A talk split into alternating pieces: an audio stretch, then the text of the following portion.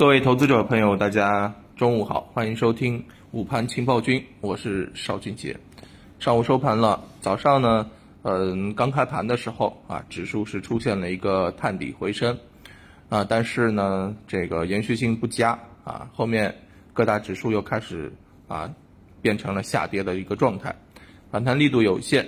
那盘面当中呢，仅仅是少数板块是出现了一些上涨，大部分的板块呢都是处在了一个下跌的一个状态当中。嗯，当中啊，银行也出来护盘了，是不是啊？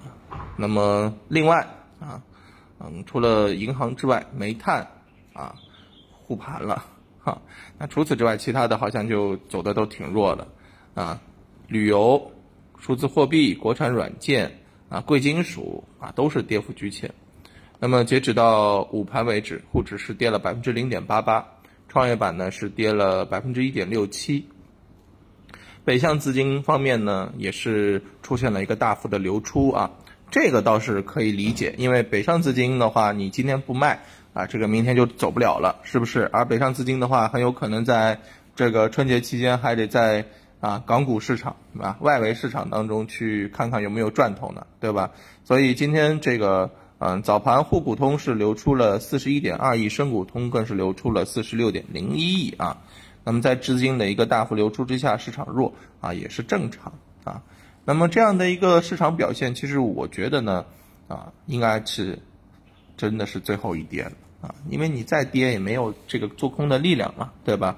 明天留下来的这个资金全部都是啊做多的这个资金了。你要跑，你也是今天最后一天，啊，跑掉就跑掉了啊。你不想跑啊，留下来好好的打阵地战，好好的组织反攻，对不对？这就是啊目前的一个市场的这个情况。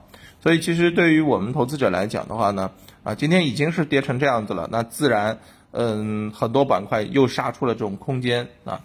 早上的时候还跟大家讲说不要把这个仓位加满，其实也是防着这一手啊。但是嗯，走成这样之后啊，我觉得在下午可以择机买了啊，在下午可以择机买了，你可以把仓位甚至加的高一些啊，甚至可以加的高一些，好吧？那么哪些方向啊，我就不跟大家再强调了啊，去买什么去买什么啊，就是你从确定性的这个角度去考虑啊，能不能啊有比较好的一个啊看涨预期，有的。啊，你就可以参与，没有的你就不要去管它，好吧？嗯，中午也没什么好说的了啊，毕竟只要给大家啊明确啊反弹马上就到啊，这个跌也是最后一跌就结束了，好不好啊？